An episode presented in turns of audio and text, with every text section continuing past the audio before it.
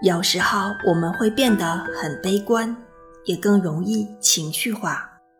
事情总是按着心情决定要如何处理，不免过后会后悔，觉得自己当时欠妥考虑。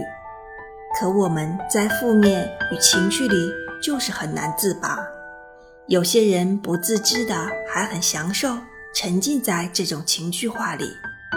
如果自己不能有更多的觉察力，对自己有一定的观察，就很容易错失自我矫正的机会与自我更多了解的过程。